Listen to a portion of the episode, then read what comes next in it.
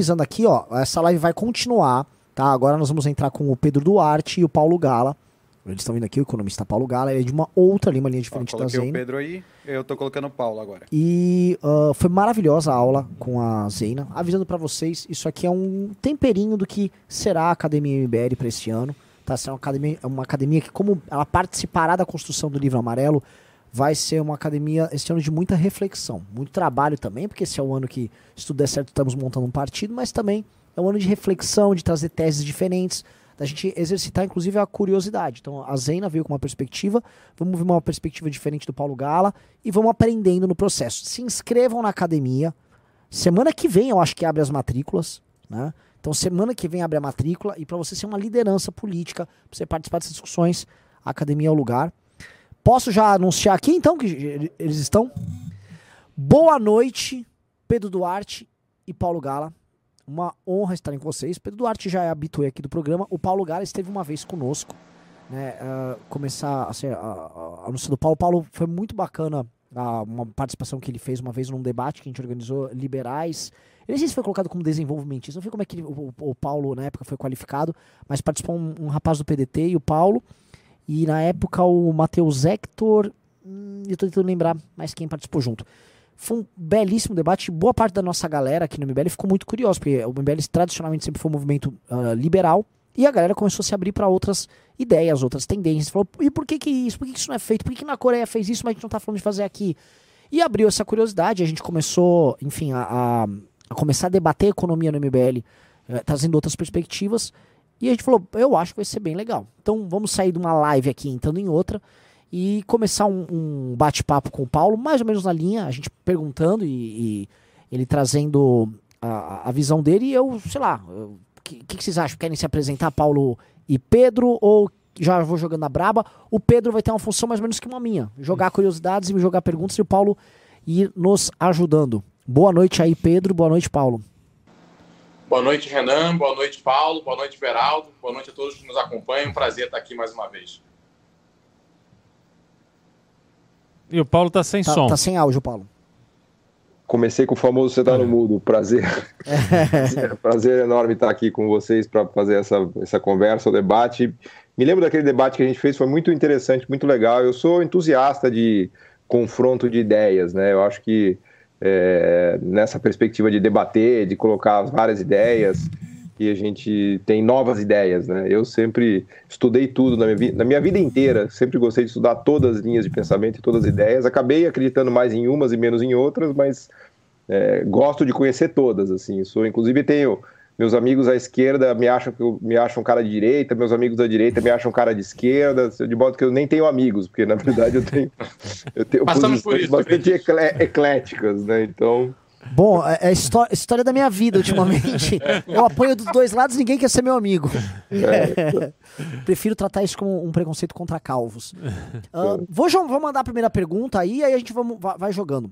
Paulo, olha só, vou- eu joguei um pouco minha experiência anterior, mas eu- aqui eu posso tratar, vamos dizer, com, ah, com mais um detalhe. Eu fui um pequeno industrial. Né? Eu trabalhei, eu tive metalúrgica, quebrei.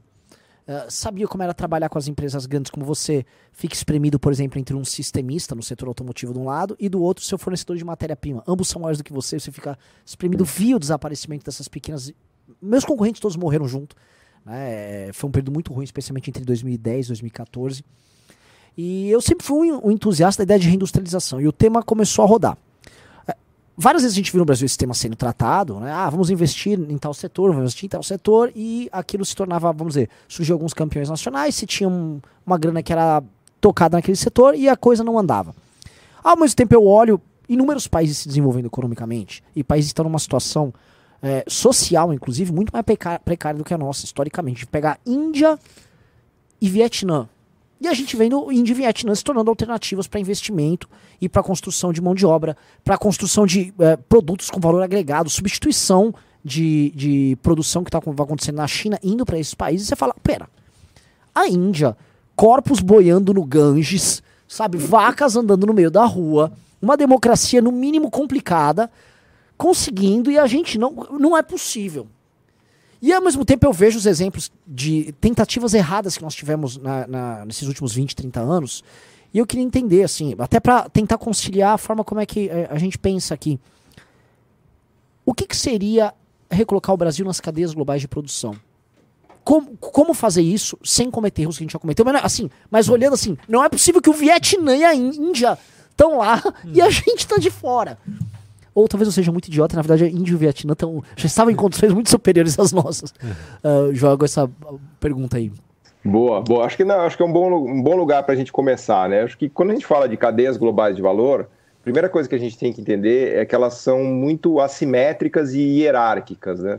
As cadeias globais de valor não são um parque de diversão que todo mundo vai lá e brinca, e vai no brinquedo que quiser. Você começou citando o seu exemplo aqui de experiência dura como empresário industrial, e as cadeias globais de valor são um belo exemplo disso. Né? As grandes empresas têm o domínio tecnológico, né? por exemplo, eu estava vendo agora um estudo recente sobre patentes no mundo. Né? Você tem o caso de que ah, 20 ou 30% das empresas dominam 99% das patentes no mundo. Né?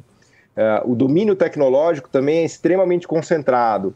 Então, essas cadeias elas são muito assimétricas no sentido de que os países pobres e emergentes têm dificuldade de competir com os países que já estão estabelecidos, né?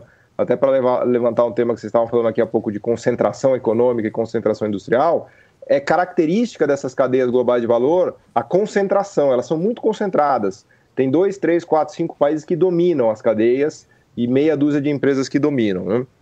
A vantagem dos países mais pobres, que você citou, Vietnã e Índia, é que eles têm uma mão de obra muito barata. Né? Aliás, uma desvantagem que o Brasil é, uma vantagem que virou desvantagem para o Brasil, porque a gente avançou na renda per capita, nossa mão de obra não é tão mais, não é mais tão barata assim.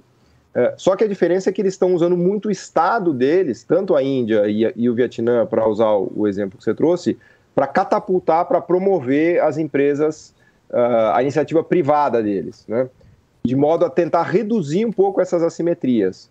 Porque o ponto que eu faço da importância do Estado ajudar a iniciativa privada é sempre no sentido de reduzir as assimetrias. Então, imagina que no Brasil a gente vai ter que competir com a Pfizer, com a Siemens, com a Google, com a Microsoft, né, com, a, com a Mercedes. São essas empresas que a gente tem que bater se a gente quiser se desenvolver. Se você pegar lá no Vietnã, até aquela Vinfest, acho que é Vinfest lá, que é a empresa de carros dele, impressionante. Eles estão fazendo uma empresa, uma indústria nacional de veículos com uma marca uh, vietnamita. Né?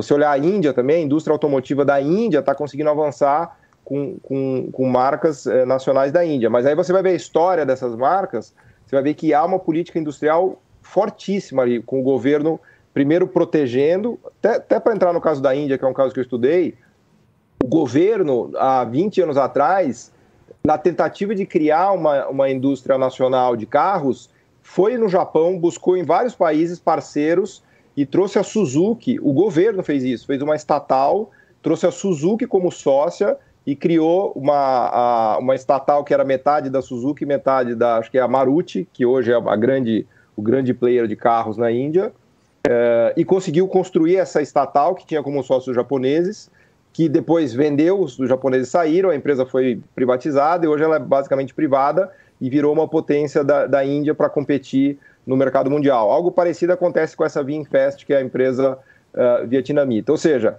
imagina que no Brasil a gente vai ter que fazer uma empresa de carros brasileira para competir com a, com a, BMW, com a Mercedes e com a Volkswagen.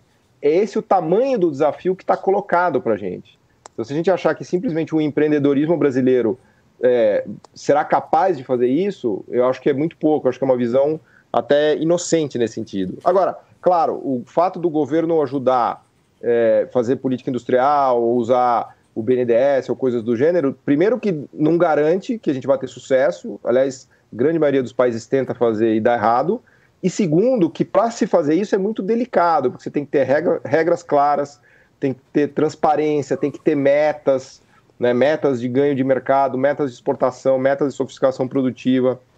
Aliás, essa é a grande lição dos asiáticos. Né? Os asiáticos conseguiram uh, usar o Estado de modo a turbinar a iniciativa privada, mas com metas muito claras e com muita punição.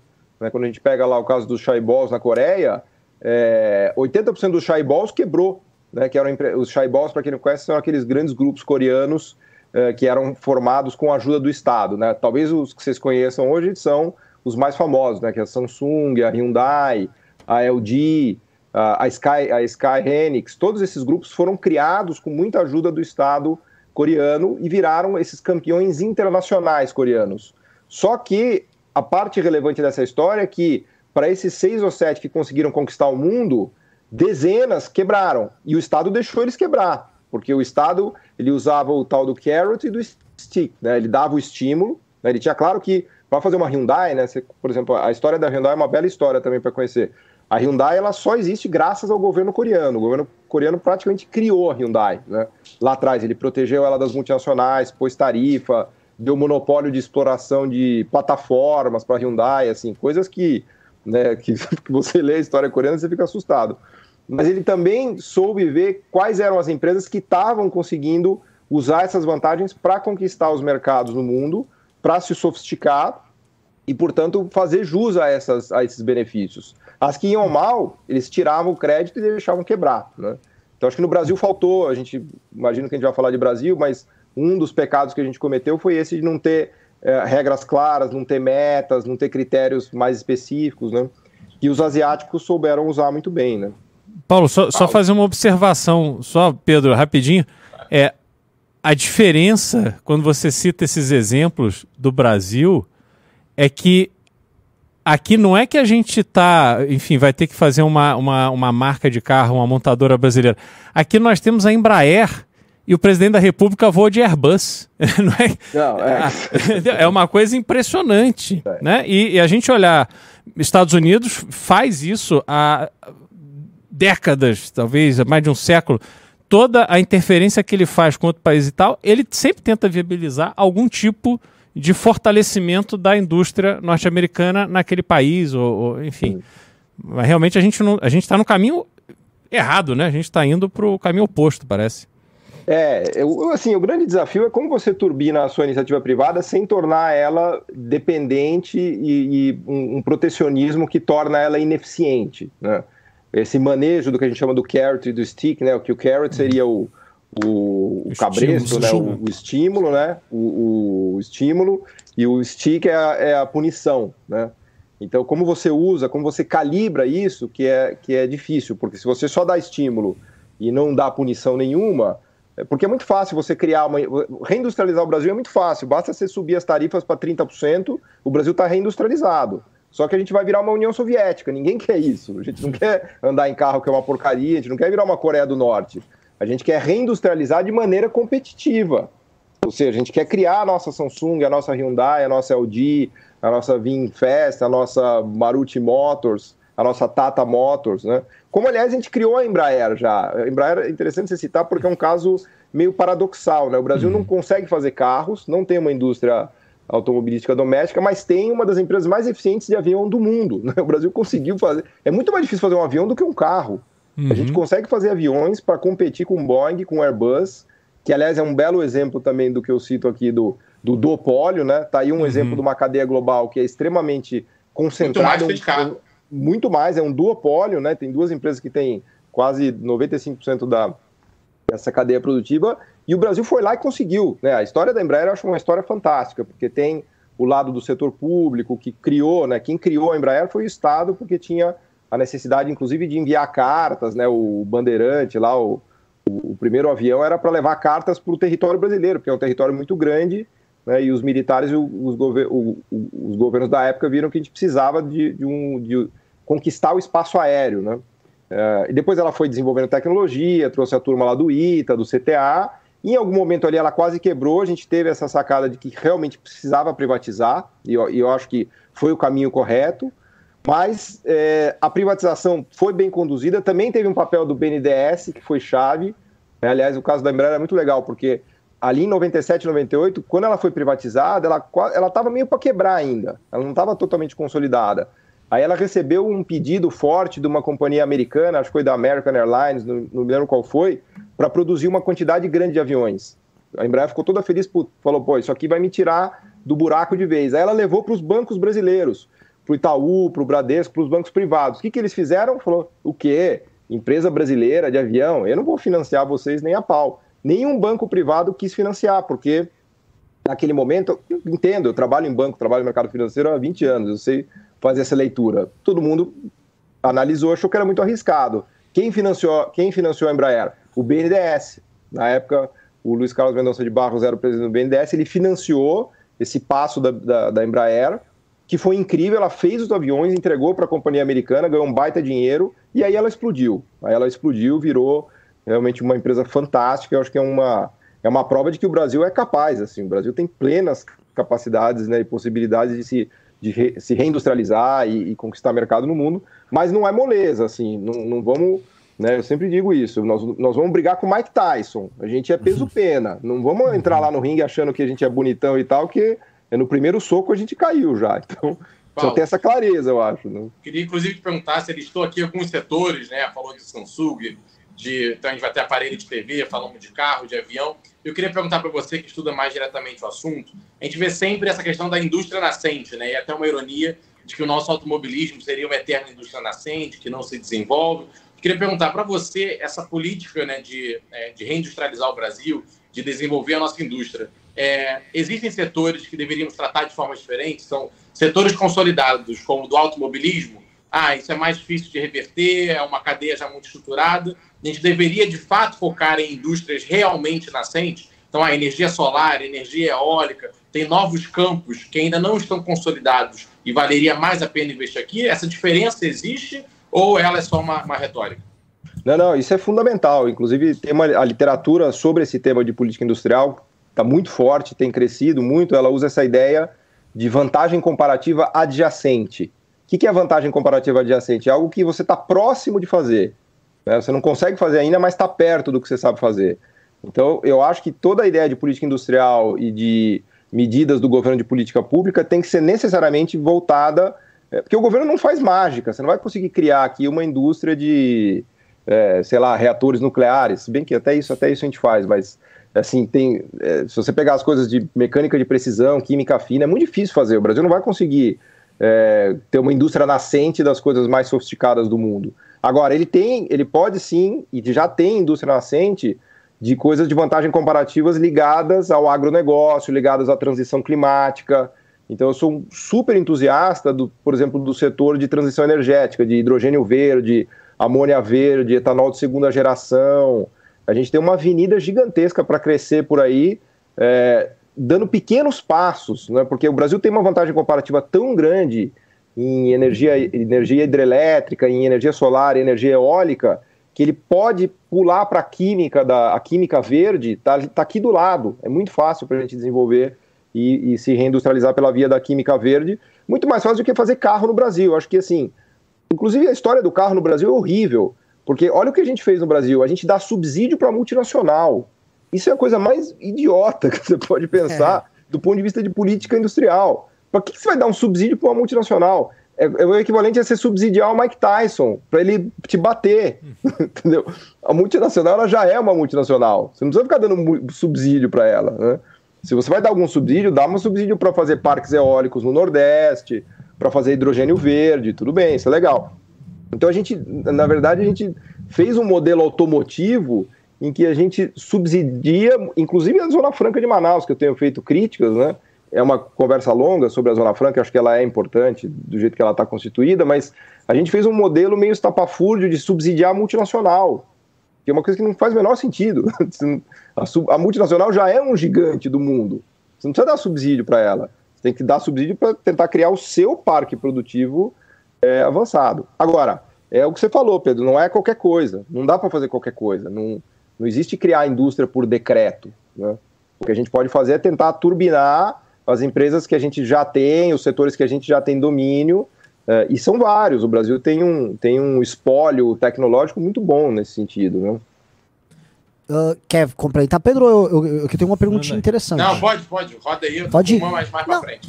Não, não, assim, tem uma, um lance, assim, Paulo, assim, até uma coisa, uma grande inovação a gente tá trazendo justamente o Paulo pra gente ficar debatendo economia com prismas diferentes que a gente sempre debateu aqui, né? Mas eu queria quebrar uns muros que tem a, nas galeras aqui que falam de economia. A gente fala muito de agenda de competitividade, reformas, uhum. e muitas vezes o campo liberal para nisso. Porque eu olho, ao mesmo tempo que eu sou favorável a uma agenda de reformas profundas, com agenda de competitividade, redução de peso do Estado no, na economia, etc., eu também olho a história do agro brasileiro foi um projeto de país, né? A Frentes Pioneiras foi uma coisa, sabe, você mandar um monte de gaúcho e plantar pra, quando o Goiás uhum. não era nada, quando literalmente era tudo mato, até Rondônia. Então foi um projeto de país, Embrapa, etc. Teve o caso da Embraer. É, como conciliar? Porque assim, eu, eu olho, por exemplo, um caso coreano, eu vejo uma política industrial de um lado, só que eu vejo do outro lado, assim, é um estado, é, é um, desculpa, é um país muito competitivo. Leis trabalhistas muito simples, uh, o peso burocrático estatal menor, um custo, vai, um custo Coreia muito menor do que o custo, um custo Brasil. Só que eu, eu vejo de um lado a turma liberal não falando em fazer certas políticas, eu vejo do outro lado uma galera falando, nah, jogando de lado essa agenda de competitividade. Porque eu olho, quando eu, sei lá, eu tento olhar uma Coreia, e aqui você está falando com um leigo, mas um leigo curioso. Eu olho e falo assim, meu Deus, para mim eu vejo essas duas coisas praticamente caminhando juntas. Um certo planejamento tal. É, você vê que existe essa, esse tipo de barreira ou são preconceitos mútuos? Essa é a primeira pergunta. E dois, uh, o que seria uma agenda ampla envolvendo competitividade e, enfim, uh, um olhar para a reindustrialização? Não sei se é muito amplo, não quero ser não. tão amplo porque tem pergunta de todo mundo aqui. Uhum. Não, eu acho que tem, tem uma coisa que é básica, que eu acho que a gente está quase chegando num consenso já, que é a questão tributária. Né? Essa reforma tributária, que a gente nunca esteve tão perto de aprovar a reforma. E é um, e é um ponto crucial para a indústria, porque hoje, quando a gente fala de custo Brasil, o que mais pesa na indústria brasileira é a carga tributária. Né? Você contou a história do agro, o agro se beneficiou muito de isenção tributária, o agro hoje praticamente não paga imposto, se beneficiou muito de subsídios de juro, o plano safra, os subsídios de juro que tem no Banco do Brasil, o agro são gigantescos, né? E se, se beneficiou muito da Embrapa também. É, tudo isso para dizer que assim, eu sou fã do agro. O agro brasileiro é uma história maravilhosa, né? O Brasil que deu certo é o Brasil do agro. O problema é que a gente precisa de tem outros Brasis, não só do agro.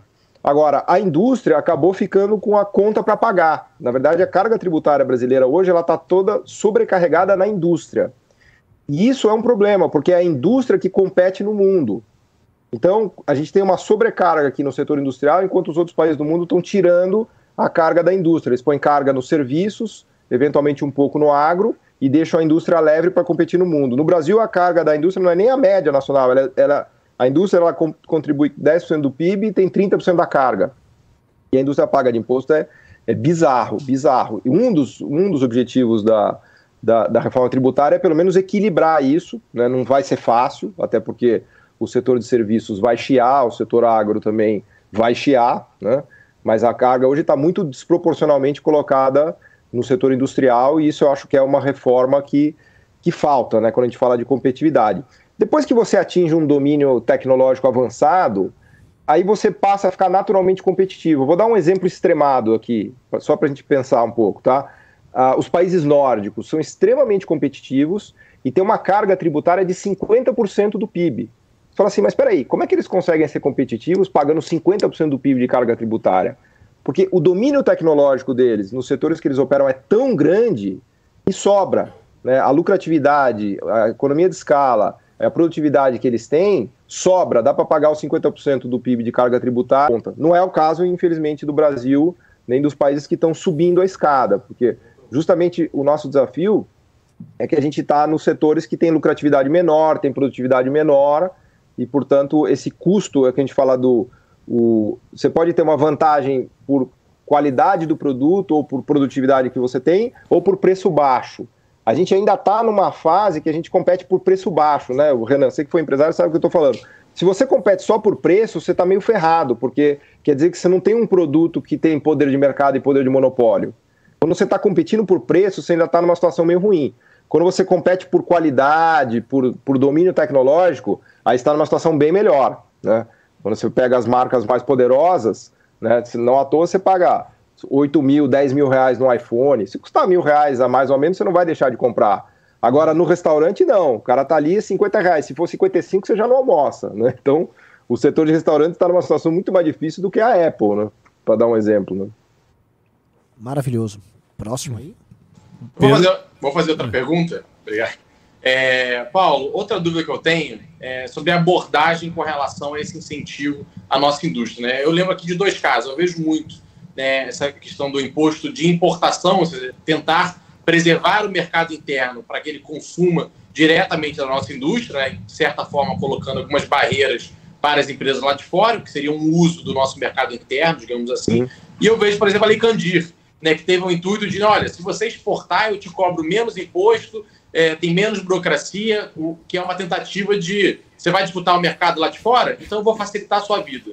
E você acha que o caminho, algum desses dois caminhos é melhor, ou a gente tem que fazer um mix? A gente tem que preservar um pouco do mercado interno e também virar e falar, ó, você vai lá para fora disputar com as outras, paga menos imposto, tem menos burocracia, toca a sua vida que captar divisa lá fora é sempre um ganho. Como é que você vê essas duas abordagens? Faz, faz sentido essa, é, não, a pergunta é ótima. Assim, o problema da Lei Candira é que ela, o, grosso do que a gente exporta é agro, é agro e mineração. Então a gente meio que isentou de pagar imposto os setores mais competitivos que a gente tem hoje. Então, no fundo, a Lei Candira ela é uma isenção tributária para o agro e para a mineração, né, que são setores que têm uma capacidade gigantesca de pagar imposto e não, não pagam é, praticamente nada. Ah, né? Mas será que no passado isso não contribuiu para que eles ficassem desse tamanho? Ah, sem dúvida. Não, sem dúvida. Isso ajudou, ajudou. Mas aí é o, é o que eu falava há pouco, só que a carga caiu na indústria porque a indústria ela não consegue exportar. A indústria brasileira, ela infelizmente, e isso é uma característica de um, de um, país que não conseguiu se desenvolver, ela é uma indústria muito dependente do mercado interno. Todo país que enriqueceu conseguiu botar uma indústria no mundo. O desafio do Brasil é que ele nunca se industrializou para o mundo com notáveis exceções, né? VEG, Embraer, Marco Polo, IOSP, Gerdau, você acha algumas, mas o grosso da indústria brasileira é dependente do mercado interno Portanto, eles não se beneficiam dessa, dessa isenção de exportação uh, e, é, e pagam o peso da carga né, que foi caindo nas costas da indústria porque os outros setores não pagam. A coisa da, do, do imposto de importação é assim, eu acho que tudo que você faz de proteção precisa tomar muito cuidado, porque toda proteção tem que ser temporária e tem que ter uma contrapartida. E não adianta você proteger indefinidamente, e aí o cara fica lá vivendo da proteção daquela tarifa, e se você tirar a tarifa, o cara quebra. Aí não, não resolve. Você pode dar uma, uma proteção temporária, falar para o cara, você vai ter um ano, dois anos, três anos, cinco anos, você vai ter que ganhar escala, você vai ter que ampliar a sua empresa, você vai ter que começar a exportar, porque essa tarifa vai cair. A sua empresa não pode viver dependendo da tarifa.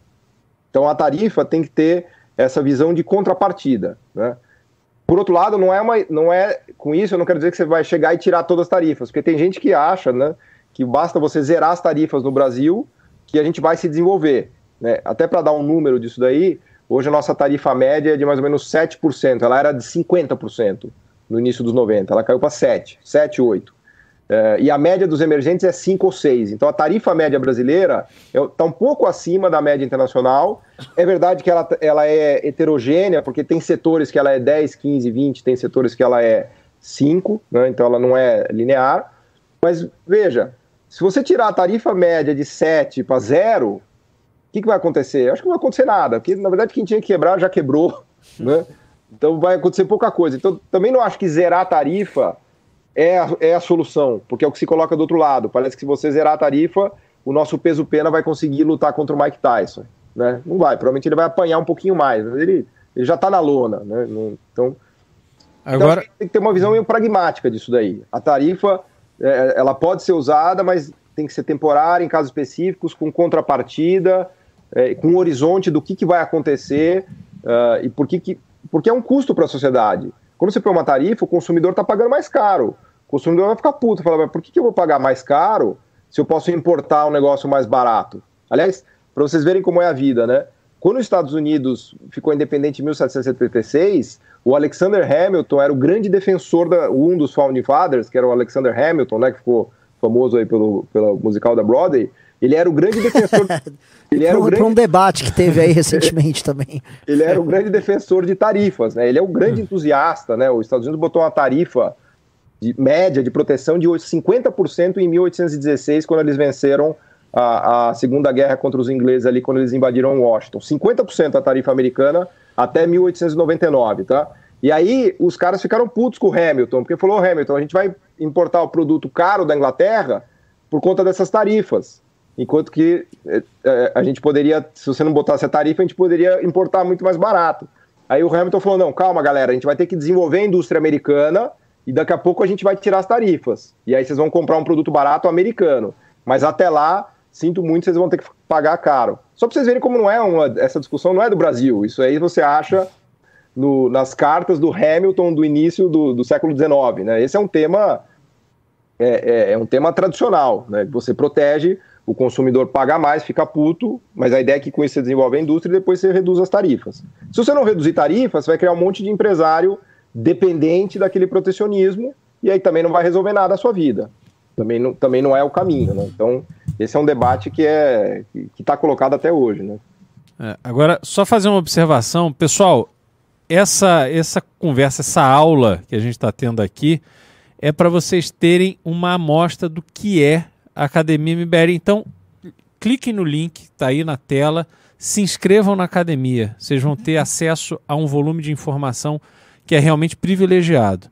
Agora, Paulo, deixa eu te perguntar uma coisa. A gente né, enxerga que existem discussões óbvias sobre como você estimular ou desestimular a indústria no Brasil e no mundo né, questões é, tarifárias, enfim, políticas públicas, atuação do governo como um, um viabilizador ou não da, da, da venda para outros países.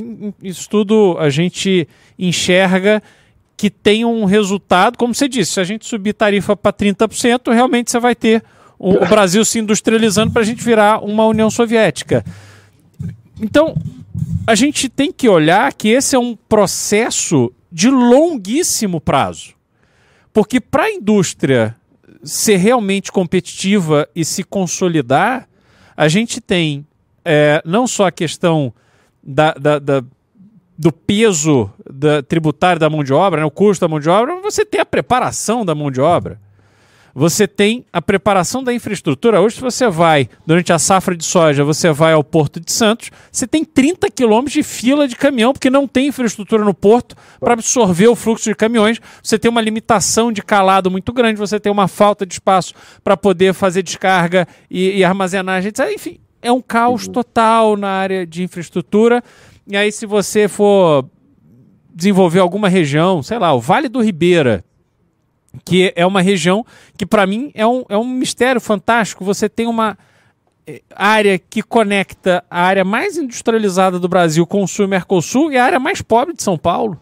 Né? Nunca se viu ali um potencial, um projeto de longo prazo para se desenvolver ali é, algum tipo de vocação que pudesse desenvolver aquela região e melhorar a vida das pessoas.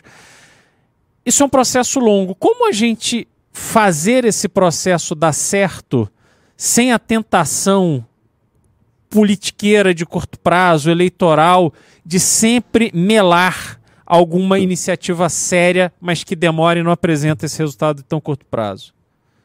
É dificílimo. É, você está levantando a questão do, do, da demora, inclusive você tem a demora na própria na aprendizagem produtiva, porque as empresas demoram para aprender e para subir a escada tecnológica. Tem um caso maravilhoso que eu gosto de citar, que é o caso da Toyota. A Toyota passou 10 anos dando prejuízo, inclusive o governo japonês ajudou muito a Toyota com, com subsídios, com crédito público. O governo, nos primeiros 10 anos da Toyota, não fosse o governo japonês, ela teria, é, teria quebrado. Né? A Toyota é um belo exemplo do, dessa coisa de learning by doing. Né? Primeiro, os primeiros carros que ela fez, que ela tentou colocar nos Estados Unidos, foi um fiasco total. Era o Toyopet, né? era um carro ridículo, assim, foi um fracasso de vendas retumbante. Mas ela aprendeu, né? porque nos anos 70 ali, todo mundo achava que japonês fazer carro era uma coisa que não tinha nada a ver. Falar que é absurdo, o japonês não tem a menor noção de como fazer carro, né? Quem fazia carro era europeu e americano, né? Mas é, demorou, né? Eles aprenderam, conseguiram e, e, viraram, depois fizeram a Lexus e aí virou essa potência que a gente conhece, a maior montadora do mundo. Né? Então, é, é, leva muito tempo mesmo. Não precisa nem entrar nessa questão de infraestrutura, que também é outro drama que a gente tem, que a infraestrutura brasileira é, tá horrível, né? E o Brasil depende muito. O Brasil ele tem um azar histórico porque ele tem uma coisa, ele tem um azar histórico e geográfico, né? Chamado Serra do Mar. Né? A maioria dos países não tem Serra do Mar, então a gente não só tem que produzir em cima da serra, como tem que levar lá para baixo da serra. Né? Você pegar lá nos Estados Unidos, não. Você sai naqueles rios, no Hudson, Nova York, aquele plano, aquele baita rio que já te conecta no Atlântico. Na Europa, a mesma coisa. Na Ásia, a mesma coisa. Você pega ali no, em Shenzhen, Hong Kong, o rio da Pérola ali. Então, o Brasil, a geografia está toda atrapalhada. A gente tem uma Serra do Mar que assim, é uma coisa é um pesadelo logístico né, para a indústria brasileira. Né? Mas, é, voltando à sua pergunta, é, é, um, é, um, é difícil, cara, não tem uma resposta assim prática e rápida, porque é um projeto que toma tempo, né, que custa, é, e a sociedade tem que estar disposta a, a, a participar desse processo. Né? A sociedade tem que enxergar né, esse custo de aprendizagem. Em geral, a sociedade ela é meio curto prazista, que ela não quer saber se o empresário brasileiro está fazendo coisa boa ou ruim, ela quer o carro mais barato, o, o smartphone mais barato e, e acabou-se. Né? Então, você precisa conseguir construir esses consensos políticos e tal, que não é fácil. Né? Que agora no Brasil está aumentando um pouco a consciência do, né, dessa necessidade. Até o fato de eu estar aqui com vocês discutindo reindustrialização, acho que é um sinal disso, né? Acho que a coisa está tão ruim que está todo mundo meio que parando para pensar, falar, porra, precisamos dar uma olhada aí nesse tema, né? Paulo, até aproveitar essa questão das citou as montadoras do Japão e também já citamos as da Coreia. Eu tive a oportunidade de ir ao Chile e quem já foi, né, Santiago, ao Chile, percebe que a ampla maioria dos carros são carros do Japão e da Coreia. É carros bons, né? Melhor do que alguns dos, dos Fiat, dos Volkswagen mais básicos que nós temos aqui. Um HB20 lá vai ser o mínimo do mínimo, porque tem um. Eu fui perguntar sobre, tem um acordo é, basicamente de livre comércio ali do, do Pacífico entre Chile, Japão, Coreia do Sul e alguns outros países. E aí eu imagino que o Japão, né, nesse seu processo de se desenvolver a sua indústria, tenha, talvez pela diplomacia, procurado alguns desses países para ter acesso a esses mercados. Aí a primeira pergunta é, é com relação a esse papel da diplomacia. Né, o, os países buscarem acessar esses mercados e negociarem isso. É, e, e, a outra, primeira pergunta é esse papel da diplomacia. O segundo, né, esses países que recebem, bem ou mal, eu vi uma população que tinha acesso a um carro melhor e mais barato que a gente, mas ao mesmo tempo talvez tenha atrapalhado a industrialização automobilística, digamos assim, do Chile. Então o Chile foi trouxa, ou talvez ele tenha avaliado e não fazia sentido para ele essa indústria, ele abre mão e tenta negociar outra. Então seria, primeiro caminho, a diplomacia buscar. A segunda dúvida é, é a gente abre mão de um setor para tentar ter um outro. Então, ah, é, Japão, você compra isso de mim, eu compro isso de você, vamos fazer essa troca. Faz sentido isso. E o terceiro, uhum. comparando esses modelos de diplomacias, um dos grandes argumentos né, que eu vi na, na, da Odebrecht, no, no, seu processo de campeão nacional, é, era o processo de o governo brasileiro captar mercados né, na África, na Ásia, pela qual a Odebrecht faria né, é, investimentos, ela desenvolveria construções com o dinheiro do BNDES, o modelo. É, é um, eu, eu, vi como outro modelo de diplomacia, né, de que você não acessa exatamente o mercado por um tratado, você acessa através de obras relacionadas com o governo. Você acha que algum desses modelos é, é melhor?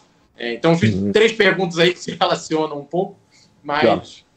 espero aí esclarecer. Eu, eu, acho que é, essa sua pergunta está relacionada com a, com a outra do, da vantagem comparativa adjacente. Eu acho que os países têm que fazer decisões estratégicas mesmo. Não adianta, por exemplo, não faz sentido o Chile tentar desenvolver uma indústria automobilística, né?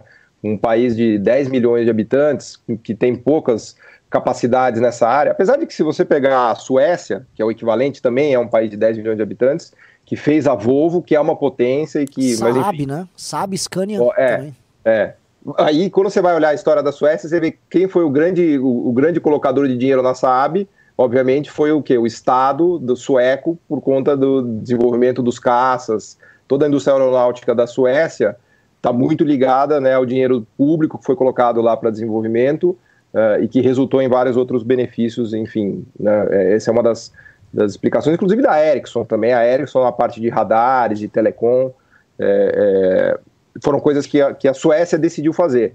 Mas não, não faz sentido para um, um, país pequeno, essa ideia de autarquia, de União Soviética, né, que você vai produzir tudo no seu país, não faz o menor sentido isso. Né? Eu acho que você tem que escolher setores, e não é escolher setores no sentido de que tem um burocrata lá em Brasília que tem uma visão iluminada e que vai saber qual setor deve ser escolhido. É escolher no sentido de que a própria economia já escolheu com as vantagens comparativas dela. Só que você não vai ficar preso à vantagem comparativa, você precisa se industrializar a partir da sua vantagem comparativa. Que eu chamo de vantagem comparativa adjacente, né? Ou seja, é algo de, de sofisticado, né? pode ser inclusive serviço sofisticado, não precisa ser necessariamente indústria, pode ser um serviço também avançado, sofisticado, é, ligado àquilo, é, e aí você vai fazer os seus negócios, seus acordos comerciais e a diplomacia tem que estar totalmente alinhada a isso. Eu acho que o Brasil já fez no passado. É, é, a gente tem grandes vantagens para vender produtos para o Mercosul, para a América Latina, para a África. Esses são os mercados por excelência do Brasil. Também não adianta a gente achar que a gente vai fazer um carro para vender nos Estados Unidos. A gente consegue vender o carro no, no Paraguai, na Argentina, no, na, na, África do Sul, nos países africanos. E, e é normal isso, porque a nossa indústria é, ela, ela não está sofisticada a ponto de competir nos mercados é, de ponta. Né? Então a gente tem que usar essa diplomacia. É, o caso da Odebrecht, claro que teve milhares de problemas de corrupção, se perdeu, foi uma, uma desgraceira total, mas a ideia não é errada. A ideia de você usar a sua diplomacia para turbinar suas empresas no exterior é o modelo de negócio dos Estados Unidos, do Japão, da Alemanha. Né? A Alemanha faz isso. Tem um amigo que trabalhou muito tempo no setor industrial alemão, ele falava que é impressionante o governo, o governo alemão ele pega os empresários, põe no avião e leva o, o governo alemão leva os empresários em cada país. Né? Aliás, eles estão até agora aqui no Brasil. Tem uma comitiva aí conversando com o governo brasileiro. Né? É, então, é, a, gente, é, a gente deveria ter, inclusive, uma diplomacia mais agressiva nesse sentido. Uma diplomacia com foco comercial, empresarial mesmo. Né? Porque se a gente não tiver as empresas brasileiras dominando esses mercados é, no mundo, vai ser muito difícil a gente andar para frente. Agora, não é todo setor. Né? Volto a dizer, não, não acho que dá para a gente abraçar tudo e achar que a gente vai se reindustrializar em tudo. A gente vai ter que fazer escolhas é, do que a gente já sabe fazer bem e desenvolver essas áreas, eu acho. Né? É, eu vou, eu até tô vendo alguns comentários aqui, é muito interessante assim, a galera tá curtindo, mas tem algumas pessoas que tem uma coisa que eu ia até comentar. A falta de autoestima e ambição que entre os brasileiros. Um cara que acompanha bastante aqui a gente live, o O Martelo, disse: Isso é expectativa. Na realidade, o Brasil vai fazer umas fábricas em Cuba, Bolívia e Angola para ser expropriados. e falando assim: ah, você só vai fazer Gurgel, vocês não. Que é uma coisa assim, o Brasil, um dos problemas de ambição que a gente tem no Brasil é que a gente deixou de se imaginar numa posição de um, de um país sério e competitivo. Exato. E tem uma questão de autoestima aí que, para muita gente, como a gente fica só se sacaneando, a gente nem sequer começa a discutir isso. Eu, eu virei uma piada aqui quando eu faço as lives que eu falo, pô, mas por que a gente nunca falou em tentar industrializar, eh, quer dizer, tentar industrializar o Nordeste? Porque eu fui trabalhar na Bahia, eu tentei ter uma fábrica na Bahia, uma metalúrgica, entre 2000 e 2007, 2008. E realmente foi uma aventura, né? Assim, aventura exótica, assim. Mas eu, acreditava nisso aí. E hoje eu falo isso aí todo mundo tira sarro, né? E eu acho que é, esse ponto que está aqui nos comentários é, é, um problema porque a ausência de ambição faz parte também de uma ausência de projeto, de ausência de noção de país. Claro. Né? E não, eu... tá, cara, ninguém fica rico se não tem ambição. Então, se a gente está falando aqui de enriquecer, você quer desenvolver o país, se, não, se você não tiver ambição pessoalmente, você não vai para lugar nenhum. Você vai ficar em casa chorando, reclamando. A ambição é o motor, né? É o que você falou, é um problema de autoestima mesmo. Se o Brasil não, não tiver ambição de crescer, de se desenvolver, de enriquecer, ele não vai conseguir fazer nada. O caso da Gurgel é sintomático, porque a Hyundai era a mesma podreira que a Gurgel. Você pega os carros da Hyundai no final dos 70 início dos 80, você abria a porta, caía o trinco, a cor chovia, ficava desbotado. Era, era ridículo, assim, os carros eram ridículos. Pega, pega depois, dá um Google aí pra você ver os carros da Hyundai. Então, a Gurgel não deu certo, né? A gente, aliás, teve vários carros que não deram certo, mas é, o, o Gurgel foi um pioneiro, né? Ele foi um guerreiro, foi um herói, assim, né?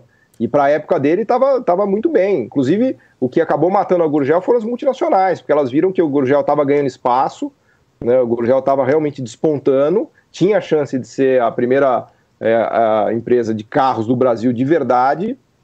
E aí as multinacionais fizeram, inclusive, até para ilustrar um pouco como é a coisa das cadeias globais de valor, né? Sabe o que aconteceu lá atrás com a Gurgel?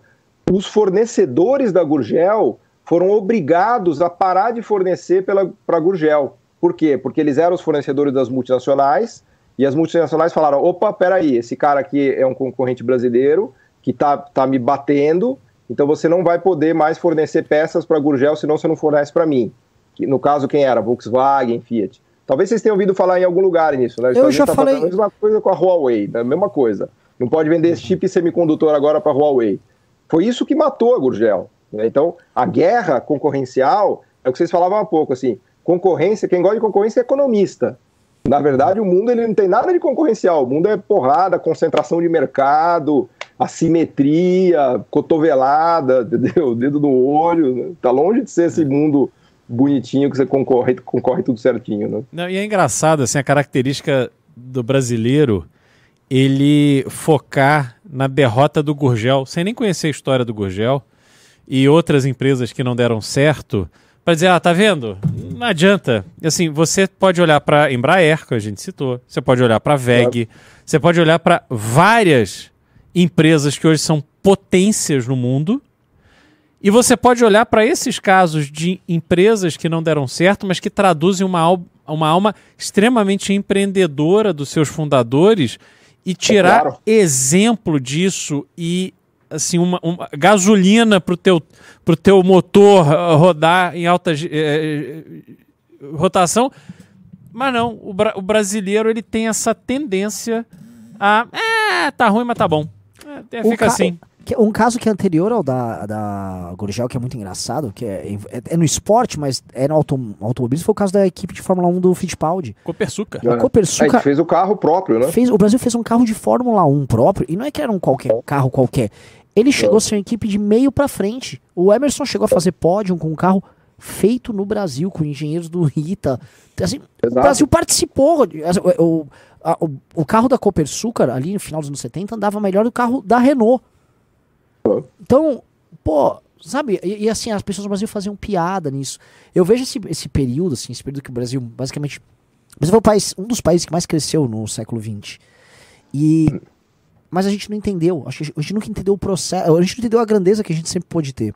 E eu acho que esse medo da, da de. Na verdade, nem esse medo, acho que essa, essa falta de autoestima e uma coisa que sempre, é, sempre foi presente no brasileiro, a gente tem surtos de otimismo né, surtos de não, vambora e tal, e aí depois com vales muito grandes de, de um niilismo enorme. E eu não sei como isso se resolve, porque se você não, novamente, se você não tem esses sonhos e, e essa crença, e você não olhar as coisas que você faz, que são grandiosas, e tem coisas grandiosas acontecendo aqui, acho que o, o exemplo que o Beraldo deu da VEG é. Porque o da VEG é o mais improvável ainda. Você fala, o da VEG é muito improvável. E tá aí, sabe? É, o, que, o que eu acho que joga assim pra gente é, pra, pra rodar, até pra não ficar aqui só me lamentando, né? É, tem que construir algum tipo de consenso econômico ou um consenso político a, a, a respeito uhum. do que a gente quer ser. Mas eu tenho muita. Eu tenho, eu tenho muita. Eu, eu vou jogar esse, esse ponto aqui, falando em reindustrialização, falando em, é, em consequências políticas disso. Eu lembro, você pega a causa de Santo André, São Bernardo e São Caetano. São cidades que já estão até num processo acelerado de desindustrialização. Mas. O IDH alto, São Caetano, o IDH é especialmente alto, uma classe média pujante. Não, mas eles ainda são um cinturão industrial, né? Se você olhar, eles estão entre os, sei lá, 20, 30 municípios mais sofisticados do país ainda. Sim. Ainda. Sim, é que tem as empresas saindo, as grandes, mas. Estão perdendo muito, estão perdendo, está se deteriorando rapidamente. Né? A indústria automotiva toda, por exemplo, está em debandada. Né? E aí eu ia colocar isso, a, a classe média que foi gerada no ABC, porque antigamente uma, as pessoas tinham uma visão negativa do ABC. Assim, é uma região de classe média, de gente produtiva e produtora. E eu olho assim, pô, se eu quiser ver um Brasil sério, eu tenho que olhar o caso do ABC e falar, olhar pra Baixada Fluminense, no caso, pra gente falar ali com o Pedro, fazer essa conexão com o Pedro tá no Rio, olhar pra Baixada Fluminense, ou olhar, sei lá, pra região metropolitana de Recife, para aquele polo petroquímico e industrial que tem perto de Salvador, ali, do Centro Industrial de Aratu, perto onde tinha, tinha a Ford, inclusive. Camaçari, né? Camaçari. Camaçari. Camaçari. E olha assim, que, que né, não é possível assim, existe outro modelo além, que, além desse, a gente começar a olhar, pô, vamos como eu gero essa classe média? Se eu olhar para assim, Paulo, jogar a pergunta de uma maneira diferente. Como é que eu gero essas classes médias no mínimo algo similar ao ABC? Existe alguma outra fórmula? Porque para mim eu só vou ter boa democracia, população cobrando, é, bons serviços, se eu tiver uma classe média viva e ativa. Eu não consigo ver no modelo econômico que a gente está vivendo uma geração de classe média. Pelo contrário, acho que a classe média nossa vai se lenhar, inclusive. Tá, é... quer ver? Ó, vou, dá até para inverter a sua pergunta. Quer ver? O que, que é a classe média? A classe média é uma família que consegue ganhar entre, sei lá, vou, vou dar um chute aqui meio errado, mas para ter uma noção. Uma família que ganha entre 5 e 10 mil reais. Dando um chutão, tá? Se a gente pegar a PNAD hoje, que é a pesquisa de amostra uh, de domicílios, que tem um mapa do nosso mercado de trabalho, a gente vê lá hoje que tem 100 milhões de pessoas empregadas no Brasil. Tem 7, 7 milhões de empregados, 7% de desemprego, 7,8, 7,9 e 100 milhões de empregados. Sabe qual é o salário médio desses 100 milhões? R$ 2.600. a gente tem 100 milhões de pessoas que ganham R$ 2.600. Aí quando você pega o corte de 5 mil reais, sabe quantas pessoas ganham acima de 5 mil reais desses 100 milhões de pessoas? Mais ou menos 15%, entre 10% e 15%. Então a gente tem 90% das pessoas, são 90 milhões de pessoas ganhando R$ 2.600 por mês. Isso não é classe média. Né? Isso é uma cara que está ali, no cara que ganha R$ 2.500 por mês, ele está na, na luta da sobrevivência dele. Né? O cara conseguir, o cara que consegue viver com R$ 2.500 é o herói. Né? Se o cara pagar comida, é, casa, roupa, tudo mais, colégio. Né? Bom, então a gente tem que olhar a estrutura de empregos. Né? Por que, que a gente tem é, esses, esses 100 milhões de empregos que são tão ruins. A gente pode começar a fazer, quebrar a análise dos empregos. Por exemplo, carteira assinada. Tem mais ou menos 37, 30, vamos botar 40%, 40 milhões de empregos de carteira assinada. O carteira assinada já é bem maior do que o outro. Então, quando você olha os empregos de carteira assinada, o salário médio já vai para uns 3 mil reais, um pouquinho mais. O que trabalha por conta própria, que são os empreendedores, é, empresas unipessoais e tal, ganha inclusive menos do que a média nacional. Né? Ou seja, o que, que eu estou querendo fazer com essa conversa toda? Falar o seguinte: se a gente não tiver um sistema empresarial e aí aparece a indústria, a indústria é um setor que tem capacidade de gerar muito emprego, que paga salário elevado, em volume. Né? Então, se a gente não tiver esses setores capazes de pagar esses salários, não vai existir classe média. Né? O, o, o ABC que você citou é um belo exemplo disso. Por que, que há uma classe média no ABC? porque é um cinturão industrial em volta de São Paulo. Então você tem indústria de tudo ali, de móvel, de, de tecelagem, de química, ainda, apesar da, da derrocada da, da indústria automobilística, do, da saída da Ford e tal, ainda o ABC ainda é um polo industrial. Aliás, ele está entre os 10 polos industriais principais do Brasil. Por isso que tem classe média. Né? O resto, onde não tem polo industrial, né, ou você tem a parte de serviços super sofisticado, a gente está falando de São Paulo, Paulista, Faria Lima, Rio de Janeiro, Leblon, né, e aí é o serviço que inclusive paga mais do que a indústria, né, ou você tem um serviço de baixíssima qualidade, que daí é o que eu brinco que é a economia da padoca, a economia da 25 de março. Aí danou-se, porque daí não adianta. Né, tem um monte de padaria, restaurante, cabeleireiro, shopping center, é, cinema, aí não, não vai sair classe média disso. A classe média ela vai gastar o dinheiro nisso, mas ela precisa ganhar Aconteceu um pouco nos Estados Unidos, até os Estados Unidos, que é os Estados Unidos, tem um pouco dessa falência do American Dream, né? O que, que era o American Dream? Era o cara de classe média, tinha uma baita casa no subúrbio, tinha um carro, um super emprego. Até nos Estados Unidos isso está meio que caindo por terra, né? Os chineses um pouco detonaram esse, esse American Dream. O próprio Biden e o Trump são filhos do, eu chamo agora de American Nightmare, né? Porque o americano agora ele não tem mais nada, né? Ele tem uma casa, mas ele deve tudo na hipoteca. Ele tem um carro, mas ele deve tudo na, na dívida do carro. Ele tem um móvel, os móveis da casa, tudo na dívida do cartão. O filho foi para a faculdade, mas está tudo na dívida estudantil. Então, o americano, eu vi uma estatística que assim, metade dos americanos morre sem nada, sem deixar herança. O cara morre broke, zerado, né? Então, é, de novo a gente volta na coisa da estrutura produtiva, da indústria. Tá virando o Brasil, hein? Esse negócio de morrer e não deixar é, nada. É, é. Inclusive a desigualdade subiu muito nos Estados Unidos, né? Tem uma certa América latiniza, latinização dos Estados Unidos nesse sentido. Né? Até com, só puxar um, um, um, também um fio aqui com relação a essa questão do endividamento, que muitos de nós vamos lembrar, o Ciro trouxe muito esse debate na campanha, né, de que a população brasileira está endividada, isso atrapalha, atrapalha a nossa produtividade. Queria te perguntar exatamente, esse, pegar esse recorte específico do endividamento, você acha que faz parte de uma política de um país né, é, que quer se desenvolver, que quer organizar né, a sua, sua população produtiva, essa questão do crédito ou é uma questão paralela? É, por exemplo, o Ciro trouxe, né? E o Ciro é, é conhecido como um desenvolvimentista um, industri, um industrial, né, focado nessa reindustrialização. Existe uma relação, na sua visão, entre a população estar endividada, endividada uma política de crédito e o nosso desenvolvimento industrial? Ou são apenas dois assuntos não relacionados que o Ciro trouxe? Não, eu, não, eu acho que a catapulta do crédito é fundamental. Né? é fundamental para desenvolver o mercado de consumo de massas. É, o, o, os mecanismos de crédito são muito importantes. Agora, é, esse é o lado positivo da história. O lado negativo é você compensar a falta de salário e de produtividade com dívida, que é um pouco do que está acontecendo nos Estados Unidos. Os salários lá não crescem mais de forma sustentada, né?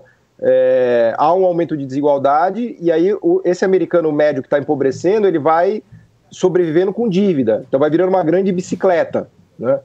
Então, é, o processo é ruim, ele deixa de ser virtuoso quando você tem um processo em que os salários e os empregos de qualidade desaparecem, vão para outros lugares, vão para outros países, ou, ou, o país para de crescer, e aí todo mundo começa a se endividar como uma maneira de manter o padrão de vida, é, mas um, uma maneira claramente é, errada, né? Porque não, isso aí tem, tem, um, tem um fim, né? É, com isso, eu não quero dizer que os sistemas de crédito são, são ruins. Eu acho que a, a, alavanca do crédito é fundamental, mas ela não pode substituir a alavanca do ganho de produtividade, do ganho salarial e da melhora de qualidade de empregos. Porque é isso que é. Pensa no seu caso, assim, você pode sair consumindo um monte de coisa se endividando. Você pode vai comprar um carro endividado, um AP endividado, tirar foto, botar no Instagram, só que você sabe que você tem uma bomba lá para pagar que daqui uns seis meses você vai quebrar. Então, não resolveu sua vida. Né? A questão é você realmente conseguir enriquecer, ganhar dinheiro de verdade, né? Maravilhoso. Beraldo? Não, eu, eu, eu tenho uma, uma visão do, do, da situação da economia brasileira, é, americana, com essa questão de, do endividamento, que a mentalidade do americano ela é me, muito menos patrimonialista do que a nossa, né? Ele não está preocupado com a constituição do patrimônio mas com o fato, eu vou poder pagar para morar nessa casa, eu vou poder pagar para ter esse carro que é um leasing e que ele simplesmente pega o carro, paga a mensalidade, três anos depois ele deixa lá o carro na concessionária e pega outro. Isso é muito do estilo de vida americano.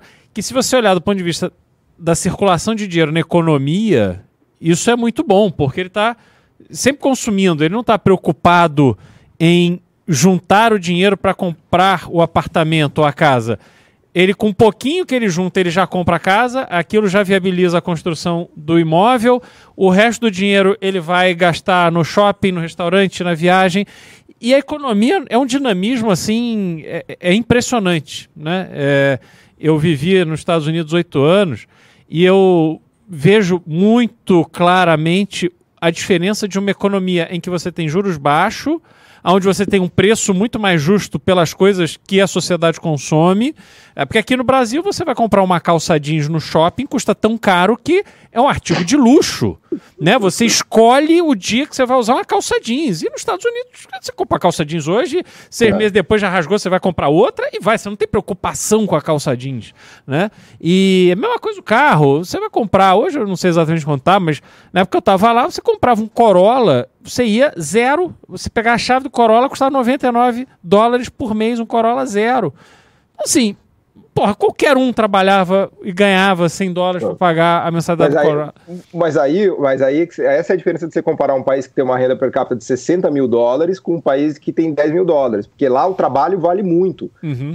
Por isso que todo mundo quer emigrar para os Estados Unidos. Quando você cruza a fronteira, o seu salário para a mesma coisa que você faz, multiplica por 5. Uhum. Porque aí você está num país que tem uma estrutura produtiva poderosíssima, sofisticada, tudo que a gente sonharia em ter no Brasil. E aí o cara que é o piscineiro, a empregada doméstica, ganha 5 mil dólares por mês. Só, só fazer aí, uma observação, né? Paulo, sobre isso. Quando eu mudei para lá, eu tinha que preencher lá o um negócio de emprego, e aí você tinha que falar quanto é que você ganhava nos seus últimos empregos. Mas é. o valor que eu ganhava que era tão baixo que era, era uma vergonha. Eu tinha que mentir. Né? Exatamente. Tipo, ele achar né? que era um idiota, um completo improdutivo pagar tão pouco, né? Mas é exatamente isso. Então, mas a economia, a economia americana é um baita exemplo, assim, de, de sucesso, é o um grande exemplo, né? Hum. Mas eles conseguiram levar o, a produtividade do, do, trabalho e a estrutura produtiva a um ponto tal que é, os ganhos são gigantescos, né? Uhum. Uma, uma última curiosidade minha aqui. Uh, a gente está falando muito agora de quarta revolução industrial, automação, uh, fábricas com quase sem nenhum uso de mão de obra na, vamos dizer, na, no trabalho intensivo ali. E os, apenas os países mais desenvolvidos e que têm tecnologias mais avançadas vão conseguir entrar para valer. Eu já vi um relatório disso que coloca Estados Unidos, Japão, China, é, Singapura, alguns poucos países na Europa. A Europa meio até retardatária nisso, acho que Canadá também entra. E num game desses, como é que fica o Brasil que ele simplesmente tá totalmente fora desse jogo? É, você está você tá trazendo mais um exemplo da primeira pergunta que vocês me fizeram aqui na conversa, que foi sobre as cadeias globais de valor. as cadeias globais de valor, agora migrando um pouco para essa coisa de internet das coisas, de revolução industrial 4.0, estão ainda mais difíceis. Porque é o que eu costumo brincar, o cara não acha que você vai colocar o Wi-Fi na sua fábrica de suco de laranja, que você entrou na revolução 4.0, né? Uma fábrica de suco de laranja com Wi-Fi continua sendo uma fábrica de suco de laranja. Você só vai estar na revolução 4.0 se você produzir os softwares, né, a engenharia, os equipamentos que fazem essa automação, que é o que os, os nórdicos têm conseguido fazer e todos esses países que você citou, né? É, então, para o Brasil fica difícil. Agora, é, o Brasil tem uma excelência na parte de programação e de software, tá? Agora, até um pouco naquela conversa nossa de autoestima, é, a gente fez coisas como a TOTUS, né? a gente tem desenvolvimento na parte de software que é muito interessante. É, talvez a gente tenha alguma chance por aí, mas, de novo, a assimetria é, é gigantesca. Né? É gigantesca, porque o, quem, quem que já está dominando essa coisa? São os Googles da vida, os Microsofts, né? todas essas empresas de serviços super sofisticados que já estão na. Já, inclusive são donos de patentes, né? Tem uma coisa mais grave que eu andei estudando recentemente, a coisa das patentes, que a, as empresas que mais inovam são aquelas que já são donas das patentes. Então você tem um círculo vicioso nisso que ninguém consegue entrar. Porque o cara que já tem o domínio tecnológico, ele domina todas as patentes e a probabilidade dele dar o próximo salto é muito maior do que um cara que não tem patente nenhuma e que nem está nesse processo, né? Então, mais, mais uma dificuldade aí que a gente tem. Eu acho que assim, no final do dia, pessoal, a gente tem que ter clareza da, que a gente vai lutar contra o Mike Tyson. Enquanto a gente não tiver essa clareza, a gente vai ficar apanhando sem saber por quê. Entendeu? É isso que me, é isso que me preocupa. A gente pelo menos tem que ter consciência da luta que a gente vai lutar. Né? É, pera que a gente se acostumou a apanhar, né? É, é, a gente acostumou a falar, ah, quer saber, vamos ficar aqui no chão mesmo. Né? É. Vamos ficar por aqui, não é quentinho o chão. Fogo. Pedro, tem uma última aí? Pedro, o Pedro congelou. É, o Pedro congelou. Ah, eu tô congelado? Vocês me ouvem? Tá, bom, pelo menos. Não, mas pode falar então. Se tiver. Você tá congelado numa. numa... Ah, agora saiu aí, mãe. Voltou. Tentei voltou, voltar, mas continua congelado ou voltou? Não, não, não tá certo. Pode, ah. pode mandar a última aí. Então vou aproveitar e fazer uma última pergunta, até mais objetiva, né? Acaba que nesse debate todo não passamos pela questão da educação. Não quero entrar aqui em nenhum grande clichê de que a educação básica, o foco, Coreia fez, Japão fez. Ok. Mas, ao mesmo tempo, então a gente tem muito esse debate aqui no Brasil, de vamos, vamos diminuir o investimento no ensino superior né, e vamos colocar mais dinheiro na educação básica. E foi fundamental, vários desses países fizeram. Mas, ao mesmo tempo, nós citamos aqui na conversa duas vezes o ITER. Né, e nós temos também o IME de excelência. Então, qual seria o modelo, Paulo, que você vê? É tipo, beleza, vamos focar na educação básica, mas precisamos ter alguns pontos de excelência. E aí, na sua visão, deveríamos talvez trocar vagas de humanas, e aqui é uma grande polêmica, né? Diminuir algumas vagas que nós oferecemos nas universidades é, para poder oferecer menos vagas de excelência, talvez menos vagas é, em cursos mais exatos, que foi o modelo que a Índia, por exemplo, seguiu. Queria ver um pouco sua reflexão aí na educação, que é um tema fundamental né, uhum. na competitividade, acabou que a gente não entrou aqui. É, aí me faz sempre lembrar daquela frase que eu adoro falar, que é o engenheiro que virou Uber. Né? Você tem os engenheiros dirigindo Uber, é, ou indo embora do país. Né? Meu irmão, Conectando... é um caso, está no Canadá.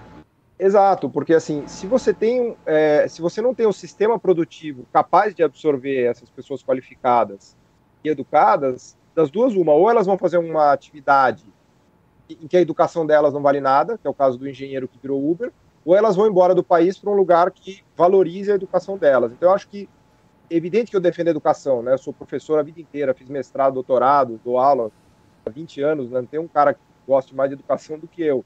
Mas se a gente não conectar a educação com a indústria, com os serviços, com o setor produtivo, se a gente não transformar a educação, produção em produto, bens e serviços e remuneração, grana, né? O cara estuda para ganhar dinheiro, estuda porque ele acha bonito, quer ter um salário maior. Né? Então não adianta. Então, eu acho que a gente, falta no Brasil essa conexão. Né? Por exemplo, a Coreia fez um troço que chamava Lei da Educação Industrial o governo forçava os institutos, as universidades a conversarem com as empresas. Inclusive, as empresas abriam é, departamentos das universidades dentro das empresas. Os Estados Unidos andou fazendo isso também. Precisa forçar esse negócio. Porque a educação por si só vai deixar um monte de, de desempregado educado, entendeu? Aí não adianta. Precisa conectar com o sistema produtivo. Perfeito. Essa é uma das grandes lições que acho que a gente deveria ter. Nossas universidade, sabemos bem, tem grandes resistências essa conexão com é, o mercado. Isso é, um equívoco, isso é um equívoco monumental, assim, monumental. Uh, galera, só, só tem um ruído muito grande, não sei se é, é com o Paulo ou com o Pedro. É Pedro. É, tem um barulho de tipo um ar-condicionado, um, um, motor de é. geladeira, alguma coisa. Tipo... É... Paulo, manda teu, teu recado aí, uma reflexão, sugere um livro pra galera. Aqui, assim, é uma live que a gente tá fazendo pro, pra galera que vai fazer parte da Academia MBL esse ano, que é basicamente o, o centro nosso de treinamento de. não apenas de militância, mas de membros que serão do MBL e o, o que estudar, uma, enfim, até uma mensagem positiva também. Eu tava, é, eu sou muito entusiasta com a China, como vocês sabem, né? A China é um dos grandes casos de, de sucesso, talvez o maior caso de sucesso de desenvolvimento econômico. Né? E por que eu menciono a China aqui? A China conseguiu em 40 anos sair de ser uma das economias mais pobres do mundo para virar a segunda, talvez a primeira economia do mundo. Já ultrapassa os Estados Unidos nas principais tecnologias, né, segundo um estudo que eu vi recentemente. Então eu só, só cito a China para dizer que o Brasil também é capaz. Se a China é capaz, o Brasil também é capaz. O que eles fizeram em 40 anos é impressionante. Mostra que tem espaço, que dá para fazer, que dá para acreditar. É, um livro. É, poderia fazer o merchan meu, citar o Brasil, uma ah, economia óbvio. que não é Brasil, teu. uma economia que não aprende, que é um, é um resuminho de tudo que eu tenho lido e escrito nos últimos anos. Brasil, uma economia que não aprende, que eu escrevi com meu amigo André Roncalha. E para quem quiser uma versão mais parruda disso, um livro que chama é, Como os países ricos ficaram ricos e por que os pobres continuam pobres. Esse é um livro mais pesado, de, não vou nem falar aqui quantas páginas tem para não desmotivar a galera, mas ele conta a história, né, todas essas histórias que eu contei estão lá nesse livro, do que os Estados Unidos fez para enriquecer, o que a Inglaterra fez para enriquecer, o que a Alemanha fez, o Japão, a Coreia, a China, né, e entender o desafio que está colocado para a gente. E assim, e o apelo que eu faço é não vamos enxergar o Estado só como um obstáculo. O Estado realmente pode ser um obstáculo, ele pode, né, ninguém gosta de pagar imposto, ele pode atrapalhar a gente, mas ele também pode ser solução para muitas coisas. E o que a gente vê na história dos países é que sem a catapulta do Estado, sem as iniciativas privadas que não usaram o Estado como catapulta, não conseguiram fazer essas ultrapassagens. Então acho que a gente perdeu muito tempo no Brasil só criticando o Estado né, do lado que ele nos atrapalha e esqueceu de cobrar o lado que ele pode nos ajudar. Né? E acho que a gente precisa disso, porque a gente está numa luta é, muito dura com os concorrentes, né, que é, foi toda a minha mensagem aqui da nossa conversa. A gente tem que ser realista. É, o desenvolvimento econômico é raro, tá? Para vocês terem ideia, nos últimos 50 anos, você conta nos, nos dedos os países que se, se, desenvolveram. Foram Singapura, Israel, Coreia, é, China e Irlanda. Foram os únicos cinco. Os únicos cinco. Todos os outros países não conseguiram. Então, não é fácil, porque, de novo, é o equivalente de você entrar lá no ringue e derrubar o Mike Tyson. Então, o Brasil está tá 30 anos nessa desgraça, mas também a maioria dos outros países também está. Então, não, é, não é fácil, mas, mas é possível. Essa é a minha mensagem final. Maravilhoso. Pessoal, muito obrigado. Pedro, quer também deixar um recado final? Não, eu queria só mandar um abraço e agradecer mais uma vez ao Paulo Gala, excelente as respostas, a oportunidade. E todo mundo que está aqui, né, acompanhando da academia, galera, pelo amor de Deus, se inscreva, né? Ouvir a Zena, ouvir o Paulo, esse nível de debate, imaginar o que ainda tem por vir, vale muito a pena se inscrever. E nos vemos na próxima aí. abraço, Beraldo. Abraço, Renan. Maravilhoso. Galera, novamente, se inscrevam academia.mbl.org.br. É, vai ficar o convite aqui pro Paulo. Eu já até outro dia mandei mensagem para ele, falei, Paulo, é, gostaríamos muito de ouvi-lo em vários temas. Inclusive, a gente vai montar uma espécie de. A gente vai construir com a, com a própria militância, né, fazer uma pesquisa grande para construir o que a gente chama de livro amarelo, que é o nosso. Ser o livro de propostas do MBL, né? E a gente deve lá, levar uns dois anos pesquisando e a gente vai te chamar várias vezes para participar Boa. desse processo, para ilustrar a gente com uma perspectiva que eu volto a falar, que desde você pegar a história do MBL é uma coisa nova, assim, a gente, a gente, tava, a gente tava muito ortodoxo, uma coisa só, e hoje a gente está mais aberto, debatendo, acho que tá mais, mais divertido. Obrigado, Bom. obrigado para todo mundo que participou, obrigado, Beraldo. Imagina, obrigado, um equipe de produção aí. Sensacional e vamos que vamos, galera. Obrigado e um abração para todo Valeu. mundo. Abraço, abraço, abraço, abraço. Um abraço. Valeu. Valeu, obrigado. Tchau, tchau.